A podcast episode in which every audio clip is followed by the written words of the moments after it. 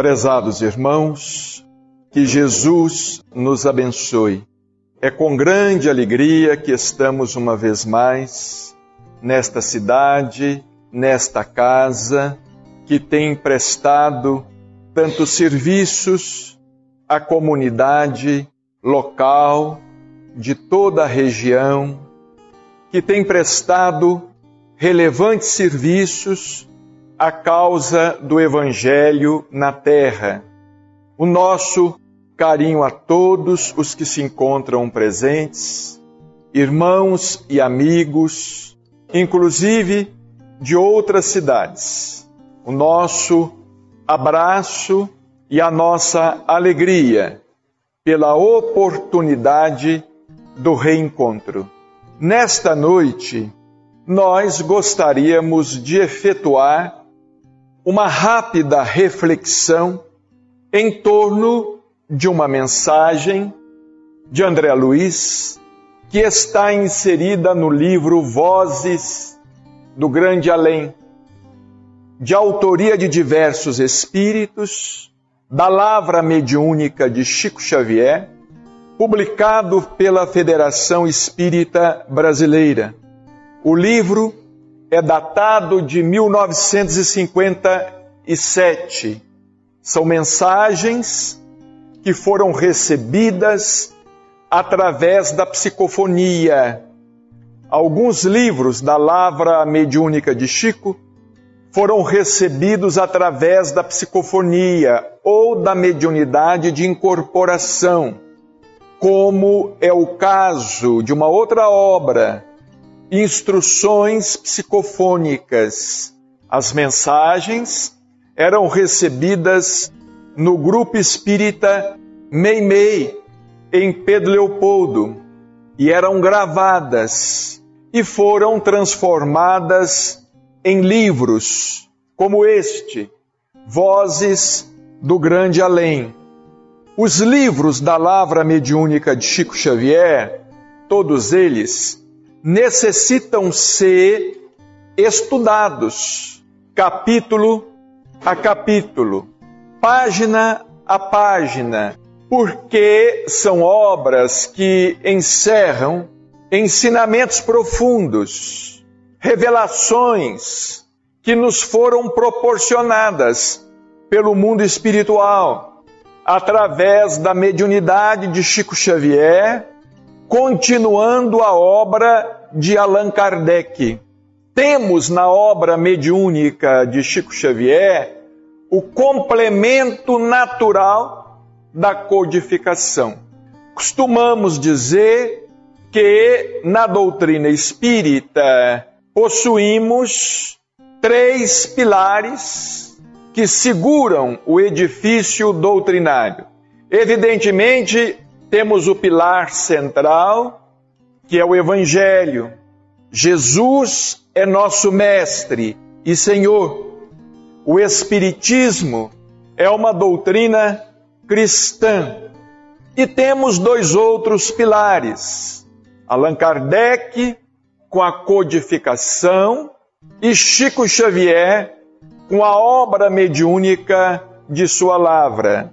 Todas as demais obras de todos os outros autores, encarnados e desencarnados, têm a sua importância, evidentemente, mas são obras que concorrem para o desenvolvimento das ideias que estão consubstanciadas no Evangelho, na codificação e na obra mediúnica da Lavra de Chico Xavier, com destaque especial para as obras da Lavra de Emanuel e de André Luiz. Nesta mensagem, André Luiz efetua uma reflexão muito interessante, mas interessante demais, porque nós sabemos que o mundo espiritual é o mundo natural. O mundo espiritual é o mundo pré-existente e sobrevivente a tudo. O espírito não nasce na terra.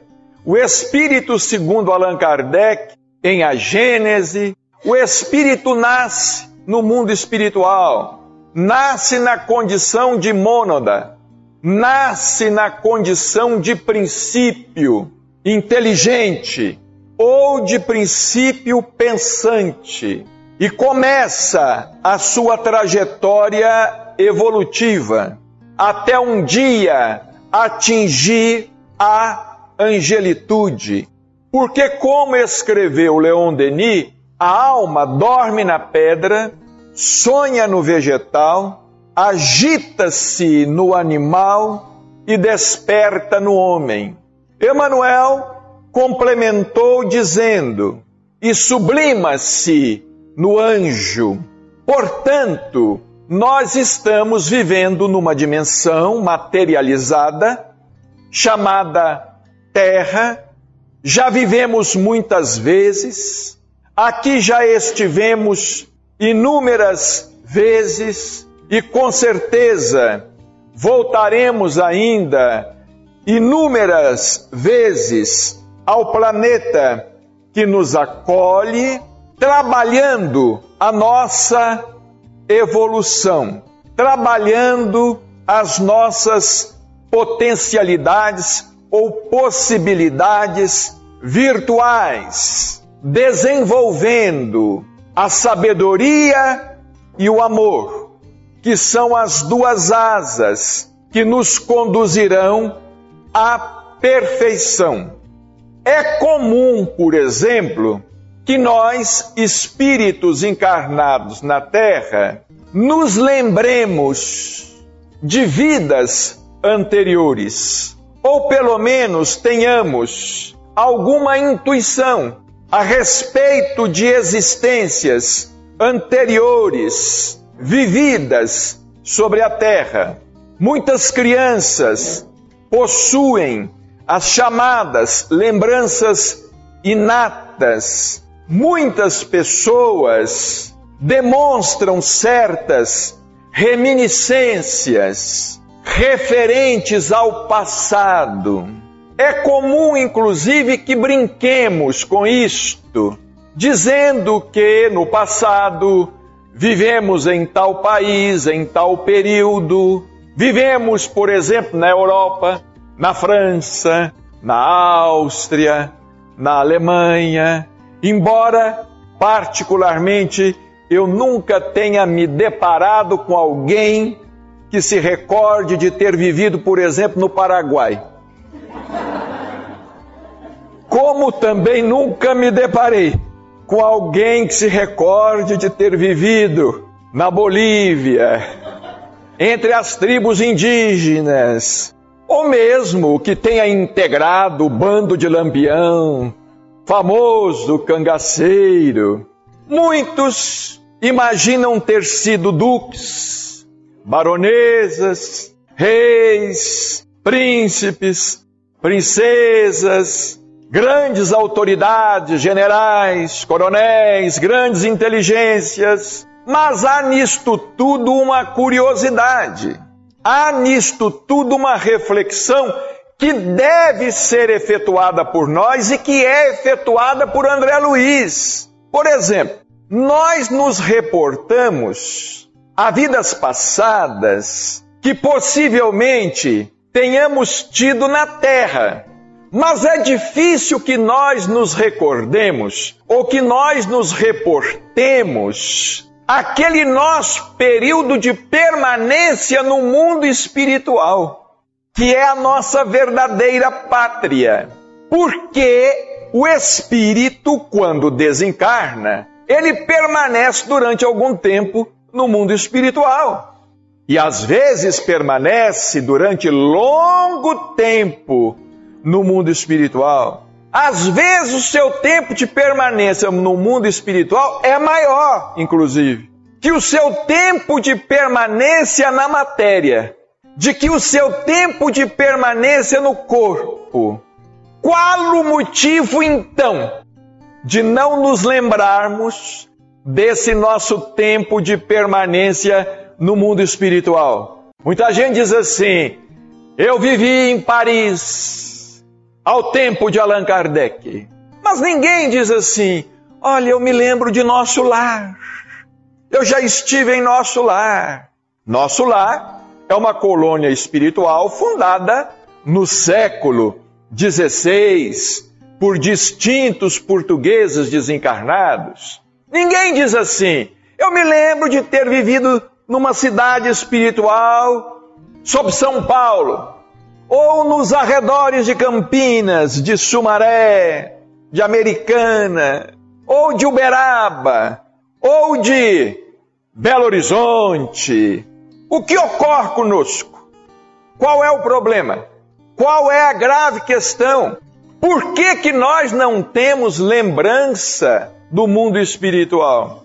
Este assunto é sério e este assunto aponta para a materialidade de nossas ideias, para a materialidade dos nossos pensamentos. Esse assunto aponta para a nossa falta de lucidez espiritual. Esse assunto aponta para a nossa falta de consciência enquanto desencarnados. Esse assunto nos leva a pensar que nós não temos muita consciência fora do corpo. Quando deixamos o corpo físico, nós não temos muito cérebro para viver no mundo espiritual e para nos adaptar à vida nas diferentes dimensões espirituais porque este assunto aponta dizendo que para nós a matéria continua sendo maior ponto de referência que o espírito. Que a terra continua sendo para nós o nosso ponto de referência. Por esse motivo, nós temos uma dificuldade enorme de raciocinar em termos espirituais. Os nossos raciocínios, eles giram em torno do imediatismo, da vida material, porque nós temos a vida material como ponto de referência. Até ontem, nós nos considerávamos mais corpo do que alma. Nos considerávamos mais corpo do que espírito. E ainda hoje vivemos repetindo, principalmente nos velórios ou nos féretros. Morreu, acabou. Numa autossugestão, numa alta hipnose, morreu, acabou. A gente não vale nada mesmo. Vivemos repetindo. A gente não vale nada mesmo, morreu, acabou. Numa auto-hipnose, numa autossugestão, nós não libertamos o pensamento, nós não tomamos o mundo espiritual como ponto de referência.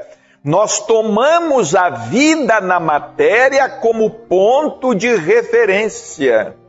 E este assunto ele se torna ainda mais grave a partir do momento em que nós nos miramos no espelho N vezes por dia, ajeitando os cabelos, a roupa, aparando a barba, o bigode, fazendo sobrancelhas,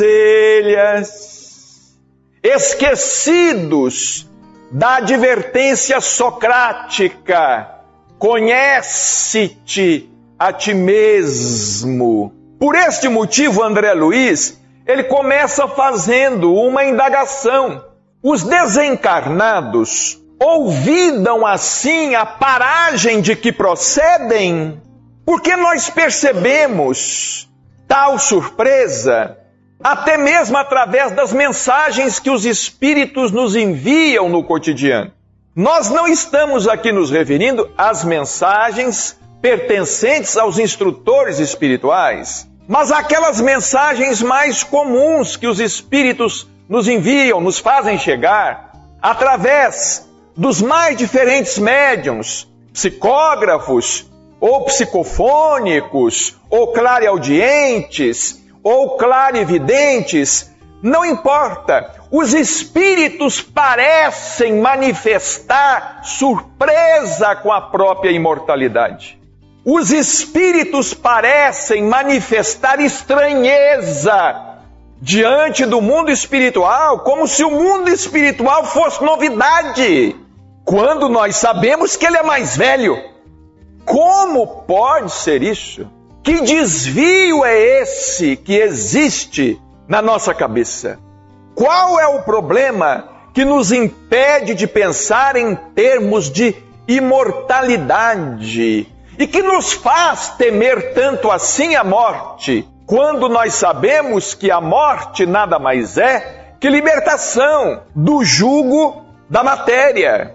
O doutor Inácio Ferreira, em suas considerações, nas obras que escreve, ele costuma nos dizer o seguinte: que nós nos esquecemos de que a vida vem do mundo espiritual para a terra. No entanto, nós raciocinamos como se a vida fosse da terra para o mundo espiritual. Ele costuma dizer que a gente planta bananeira e enxerga as coisas ao contrário. Coloca a cabeça para baixo e as pernas para cima.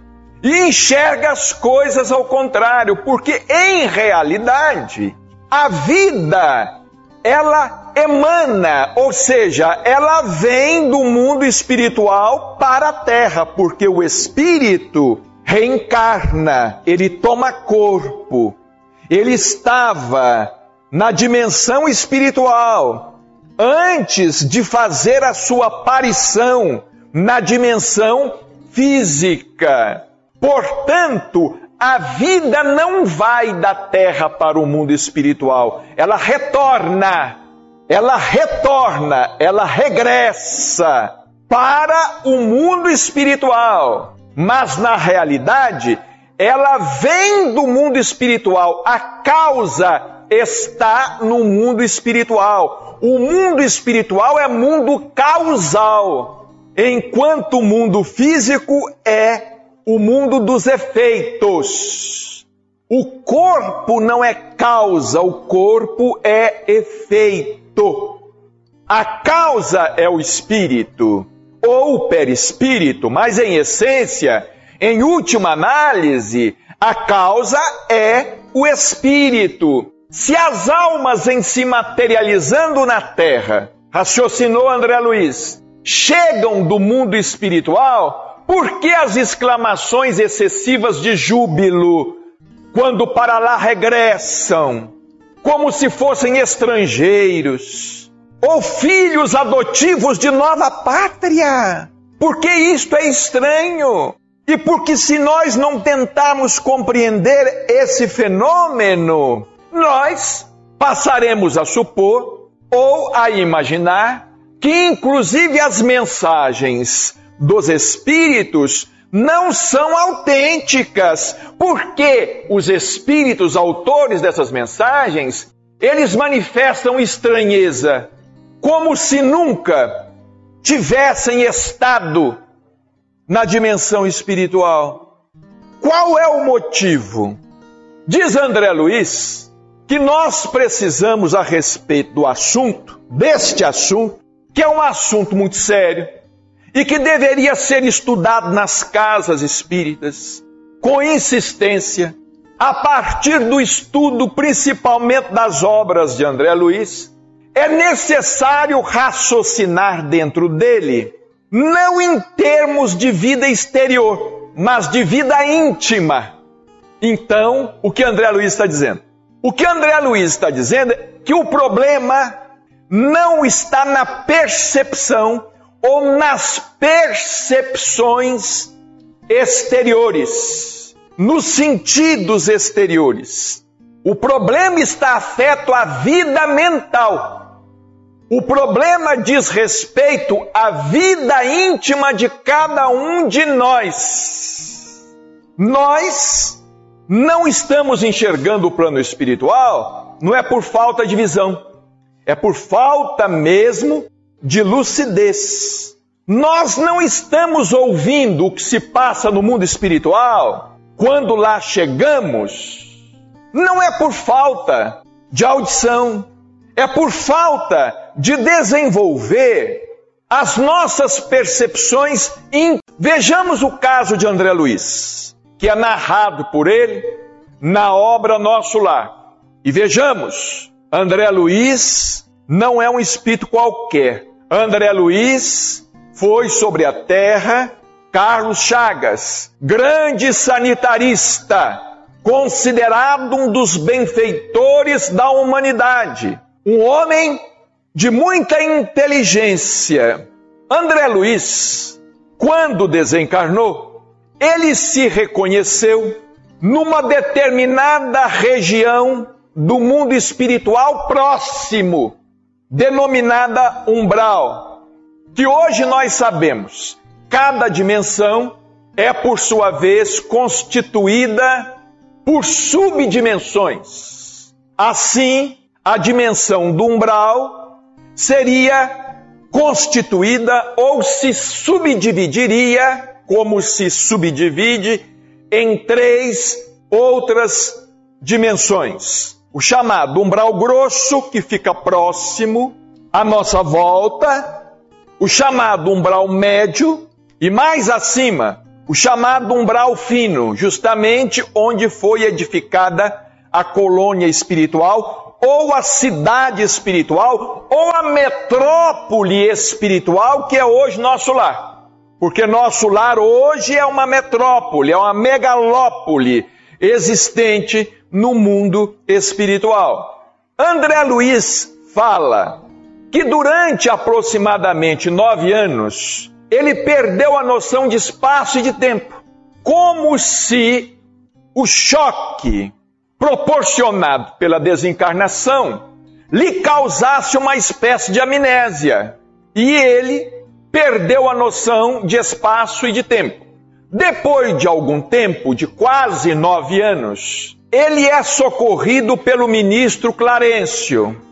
E ele faz uma pergunta interessante a Clarencio. Ele diz assim: mas eu estou aqui há tanto tempo, eu estou na expectativa de amparo, de receber auxílio. Clarencio diz a ele: Pois nós estamos com você há muito tempo, mas você não nos enxergava, você não nos percebia, porque assim como existe a cegueira física, existe a cegueira espiritual.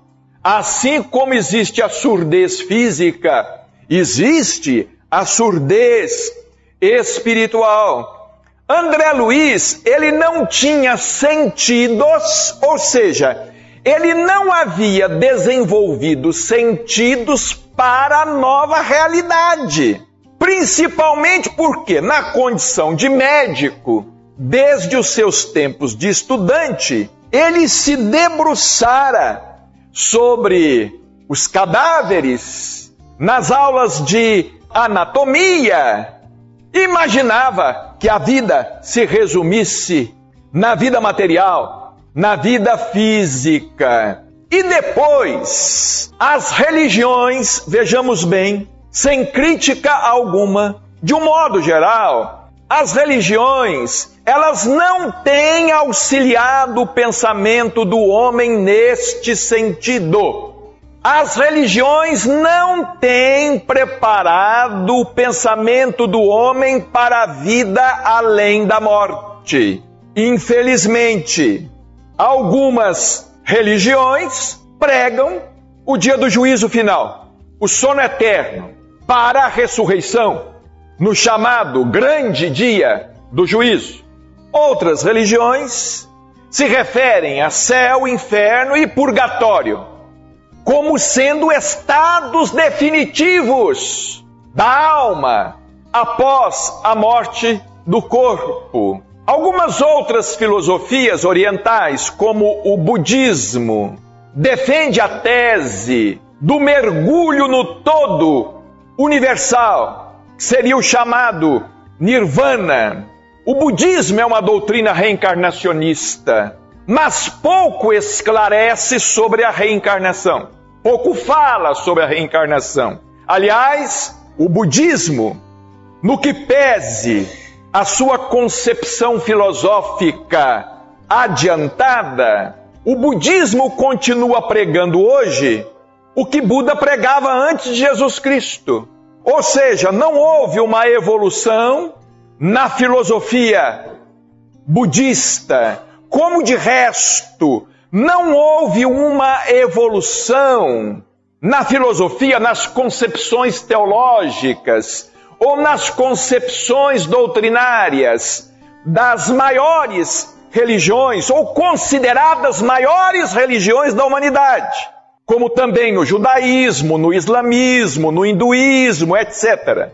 O hinduísmo até hoje se baseia nos Vedas, nos livros mais antigos, no Mahabharata, no Bhagavad Gita, etc. O islamismo não admite que se acrescente uma palavra ao Corão, que é considerado o livro sagrado dos muçulmanos. O judaísmo é uma religião ortodoxa.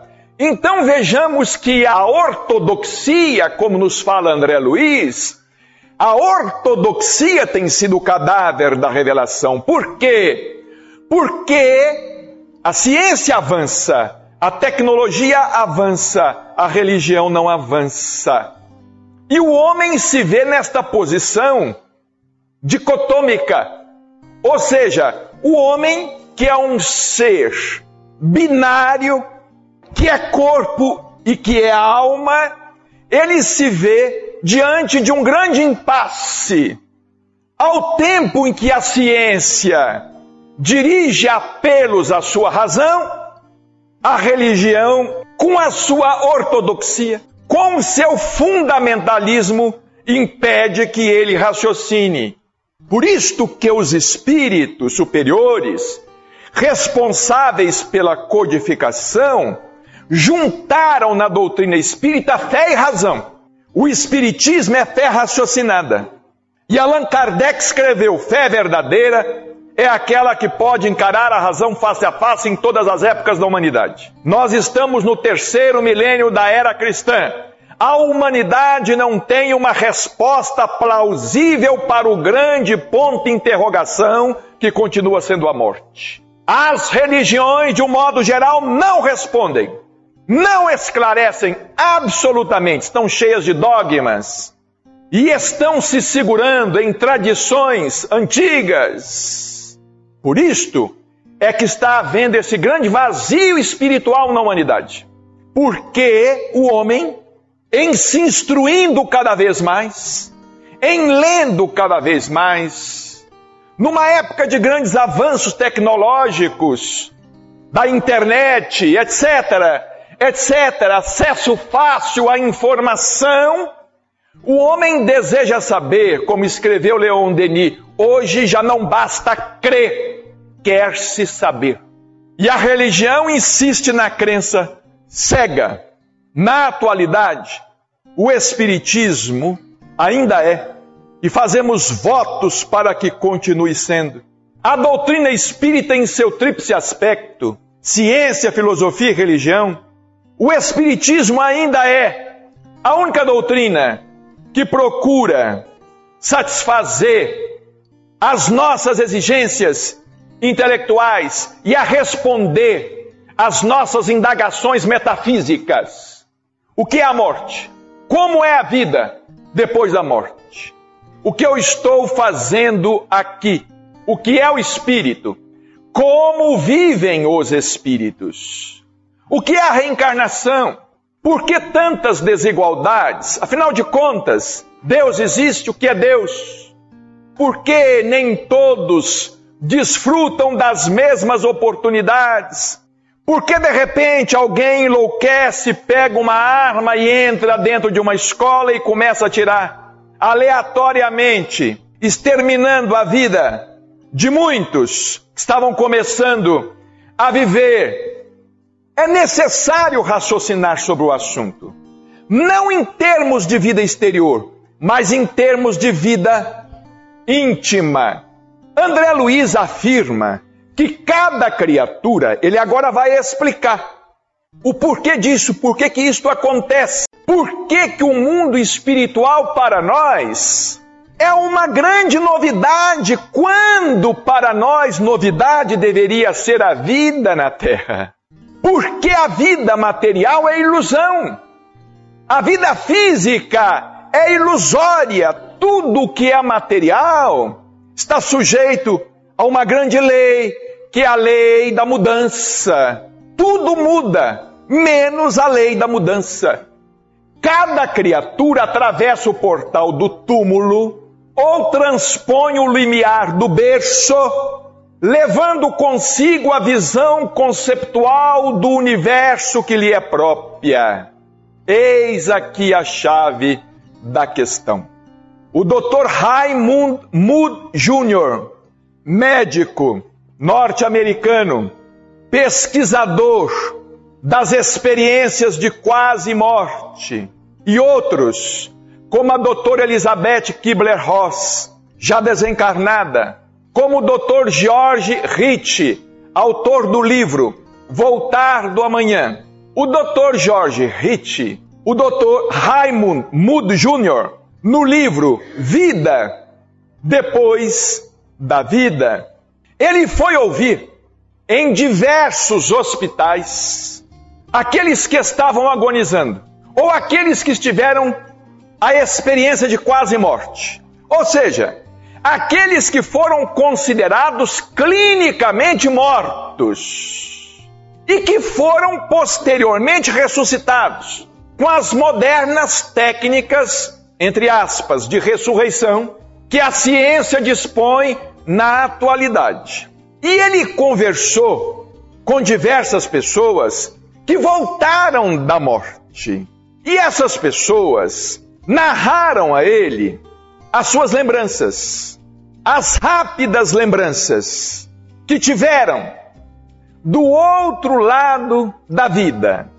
Cada narrativa adquiria o colorido característico da concepção religiosa da criatura. Por exemplo, alguns protestantes do outro lado afirmaram a ele, alguns evangélicos, afirmaram a ele ter estado diante de um ser de luz. Para eles, esse ser de luz era o próprio Senhor, Jesus Cristo. Alguns católicos disseram que esse ser de luz eram anjos, porque tem essa concepção da igreja. Vejamos como o nosso estado mental ele se reflete. O nosso estado mental, ele se reflete na nossa vida material, no nosso entorno, na nossa vida física, quanto se reflete na nossa vida espiritual, também no nosso entorno, na nossa vida espiritual. Cada criatura atravessa o portal do túmulo ou transpõe o limiar do berço, levando consigo a visão conceptual do universo que lhe é própria. Quem desejar um conhecimento mais profundo a respeito, mais detalhado, um estudo mais detalhado a respeito do assunto, procure ler do Dr. Raymond Mood Jr., Vida Depois da Vida, que é um best-seller, Voltar do amanhã do Dr. George Rich, que é um médico, que ele próprio esteve morto durante nove minutos.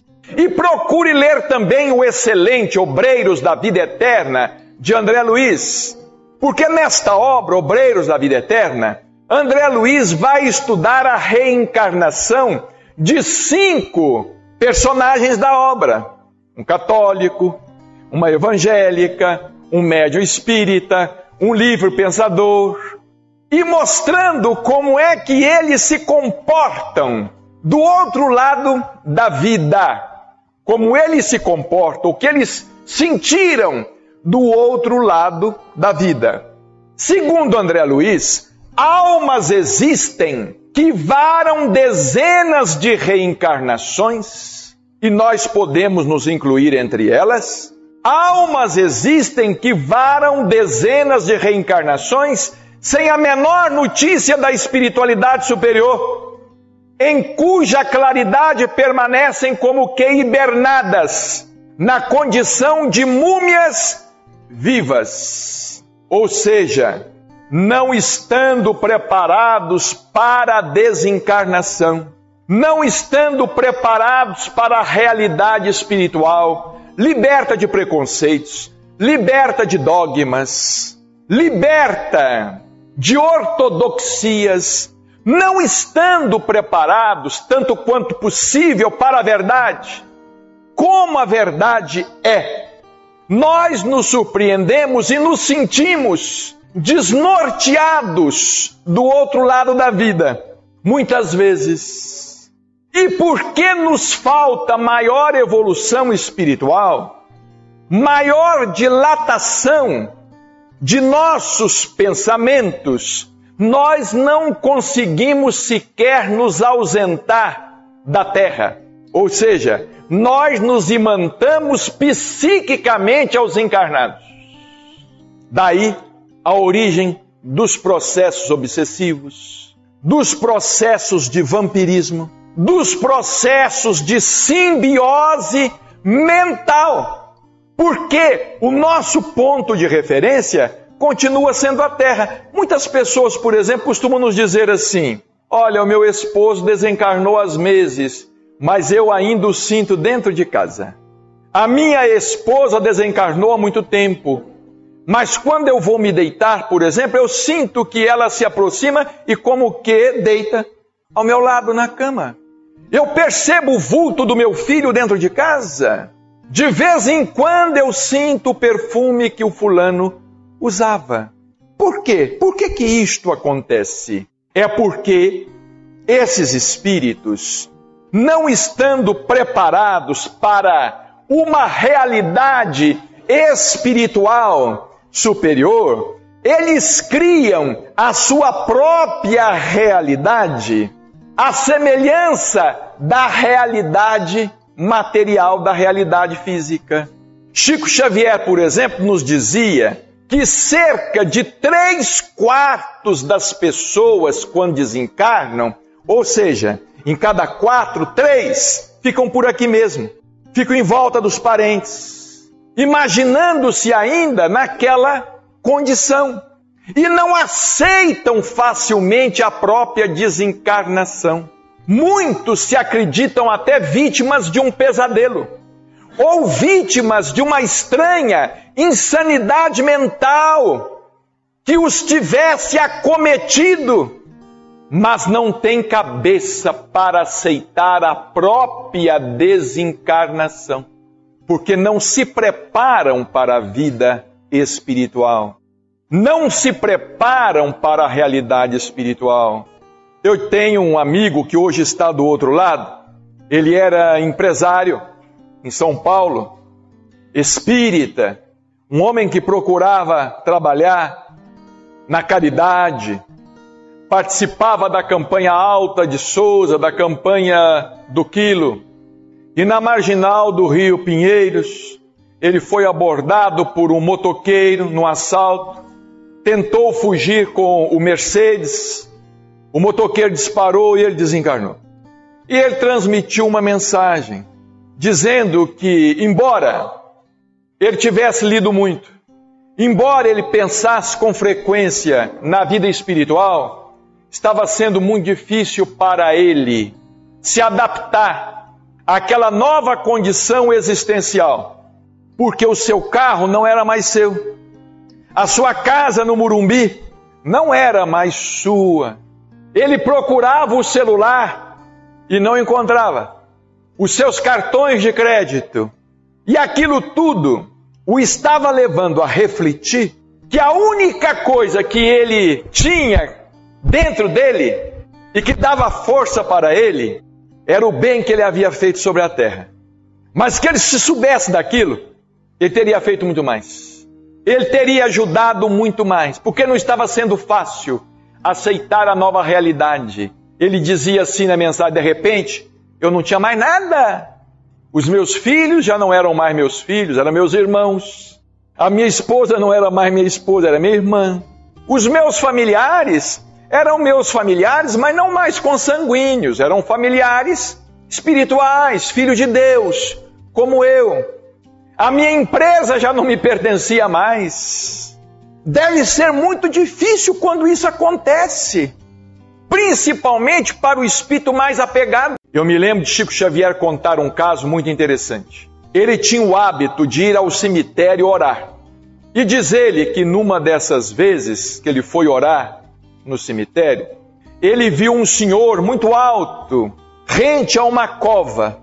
Ele se aproximou daquele senhor, que era um espírito, um homem muito alto, moreno, que estava cheirando cachaça. Aquele homem havia bebido muito, estava alcoolizado, mas era um homem muito forte. E era um homem que vestia uma capa que ia até abaixo dos joelhos, ele se aproximou e começou a conversar com aquele espírito. E disse a ele: Meu amigo, o que o senhor está fazendo aqui? Eu estou aqui orando. O senhor também veio aqui orar no dia de hoje? Ele disse: Não, eu trabalho aqui. Aí o Chico perguntou: Mas o senhor trabalha? Que trabalho? Mas qual que é o trabalho do senhor? O senhor é coveiro aqui? Ele respondeu: Não. O meu trabalho é pular lá dentro e apontou para a cova e tirar do corpo que está deteriorando o espírito que não quer largar, as vísceras cadavéricas, e é por isto que eu bebo, porque senão eu não aguento o cheiro. Certas coisas que Chico nos dizia, ele não colocava em livros. Nós não vamos encontrar isto em livros. Mas a verdade é que nós não sabemos muito bem como é esse mundo espiritual. Certa vez ele nos disse assim: Meu filho, nos subterrâneos do cemitério existe uma verdadeira cidade, com prefeito e tudo. Me lembro que brinquei com ele, Chico, mas com prefeito e tudo, política e tudo mais. Ele sorriu. Mas é interessante isto. Ontem nós estávamos falando lá em Atibaia, examinando uma outra mensagem sobre um assunto muito parecido com este, em que o espírito de Néio Lúcio diz o seguinte: somente a grande vida merece a grande morte. O que significa a grande morte? Libertação. E somente aquele que se liberta durante a vida física ou que vai se esforçando para se libertar, para libertar o pensamento, quando deixa o corpo verdadeiramente se liberta. Porque caso contrário, permanece na terra ao lado ou no chamado umbral grosso. Eu perguntei, doutor Inácio, doutor Inácio, onde é que começa esse umbral grosso? Ele disse assim: da ponta do seu nariz em diante. Porque a gente não pensa. Onde é que começa o mundo espiritual? Alguém saberia me dizer? Onde é que ele começa? Vamos olhar em volta. O que é vazio é mundo espiritual. E olha que coisa impressionante. Nós estamos aqui num espaço em que há mais mundo espiritual que mundo material. Porque nós estamos num espaço em que há mais vazio do que propriamente objetos. O mundo espiritual começa aqui ao nosso lado. E André Luiz, prosseguindo no seu estudo, ele disse o seguinte: muitos de nós, como tantos outros, em seguida a romagem infelizes ou semi-corretas, ou seja, encarnações infelizes ou semi-corretas, porque quase sempre a gente deixa o corpo com muitos problemas, né? A gente se esforça muito, mas às vezes a gente não consegue deixar o corpo sem problemas. Problema de entendimento com alguém, é um negócio mal feito, é um remorso, é a consciência culpada, é um engano que a gente causou, é um furto, é um mal que a gente fez, é a calúnia, a maledicência, é a crítica, é a língua. é a língua ferina, muitas vezes. Tornamos do mundo as esferas espirituais compatíveis com a nossa evolução deficiente. Então, qual é o nosso lugar depois da morte? O nosso lugar depois da morte, ele está sendo escolhido agora. Nós estamos programando o GPS agora. Para o nosso lugar depois da morte. Qual vai ser o nosso lugar? Ah, eu vou para nosso lar. Quem te falou isso? Ah, eu vou para uma, eu vou para Júpiter. Quem te falou isto? Ah, eu vou não sei para onde. Quem é que te disse isto? Como diz doutor Inácio, meu filho, se a gente consegue sair do corpo e entender que está deixando o corpo e que está adentrando uma dimensão espiritual, já é uma vitória. Só que ele me falou assim: quando você chegar aqui, você não vai dizendo logo que é espírita, não. Porque senão a sua situação pode se complicar. Porque muito será pedido a quem muito for dado. E nós, os espíritas, estamos tendo esses esclarecimentos. Eu digo a vocês o seguinte: se entrou por aquela porta nesta noite uma pessoa que não é espírita, ou que está se interessando pelo espiritismo agora, e está sentada aqui ouvindo esta palestra, vai achar que nós somos loucos. Esse povo é louco. Perturbadinhos. Esse pessoal é alienado. Porque nós estamos falando de coisas que nunca dantes foram faladas. Nós estamos cogitando de coisas que não se fala nos púlpitos religiosos de uma maneira geral. Ninguém fala nisto.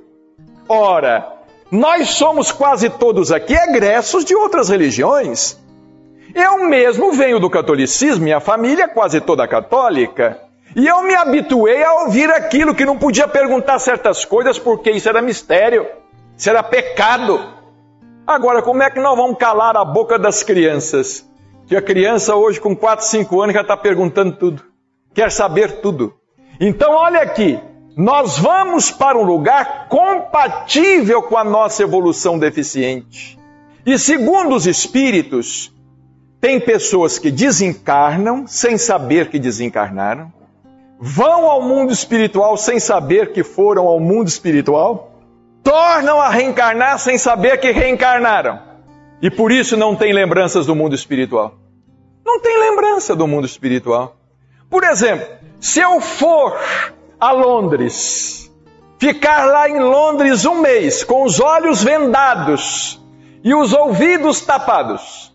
Depois de eu voltar, o que é que eu conheço de Londres? O que é que eu vi de Londres? O que é que eu vou poder dizer? Nada. Mesmo se eu for a Londres com os olhos abertos, ouvidos, mas se eu não procurar andar com um guia na mão e saber e pesquisar, o que é que eu vou poder contar? Dos lugares turísticos, e das riquezas todas do turismo e da civilização e da cultura e do povo? Nada, ou muito pouco. E caminhando para o final de nossas reflexões, André Luiz diz o seguinte: raras inteligências descem efetivamente das esferas divinas para se reencarnarem na esfera física.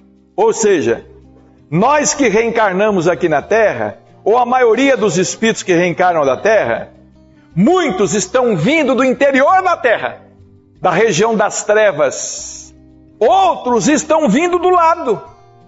Olha que tristeza. O mundo espiritual é a nossa pátria e nós não sabemos. Não conhecemos a nossa pátria. Nós não temos cabeça para ficar no nosso mundo natural, no nosso habitat natural, que é o mundo espiritual. No livro Nosso Lar, André Luiz chega à seguinte conclusão: Eu não desenvolvera os germes divinos que o Senhor da vida colocara em minha alma, não adestrara órgãos para a vida nova, ou seja, não educara órgãos para a vida nova. Isso, inclusive, gente, inclui a educação do estômago, viu? Não adestrar órgãos para a vida nova adestrar órgãos do nosso corpo espiritual. Chega do outro lado, A pessoa, como espírito, quer continuar vivendo como encarnado. E é por isso que ela se liga ao encarnado e vai vampirizar. Vai comer carne, vai beber, vai fumar, vai usar droga. Vocês já pensaram, gente, na condição de um espírito drogado do outro lado da vida? É de um alienado, é de um louco. Como é que ele se comporta do outro lado da vida? Adestrar órgãos para a vida nova. Nós temos que nos preparar, inclusive no que tange a alimentação, porque André Luiz do outro lado tinha fome. Vocês se lembram quem leu o nosso lar? E quem assistiu o filme? Ele caía com a boca para beber água cheia de lama, que ele tinha sede. Ele praticamente comia algumas gramas, alguns ramos, porque tinha fome. Isso com André Luiz e com nós. E finalmente, todos alcançamos as estações do berço e do túmulo, condicionando nossas percepções do mundo externo aos valores mentais que já estabelecemos para nós mesmos. Por isso que eu vou dizer uma coisa para vocês. Espiritismo é uma doutrina, é para a humanidade toda, mas por enquanto é só para aquele que não tem medo de pensar. É só para aquele que entende o que é fé raciocinada. A mais singela conquista interior corresponde para a nossa alma a horizontes novos, tanto mais amplos e mais belos, quanto mais bela e mais ampla se faça a nossa visão espiritual. Que Jesus nos auxilie, que nós possamos alargar os horizontes da nossa mente, que nós possamos ler e estudar, pensar, refletir, fazer o bem, para que nós possamos, amanhã ou depois, alcançarmos a vida no plano espiritual, numa situação que nós nunca alcançamos nas mais diversas vezes que já desencarnamos. Como nós estamos alcançando agora com conhecimento do Espiritismo, conhecimentos que nós nunca tivemos. Em nenhuma parte da Terra e em nenhuma concepção religiosa na qual nós já tenhamos estagiado. Que Jesus nos abençoe e nos guarde sempre.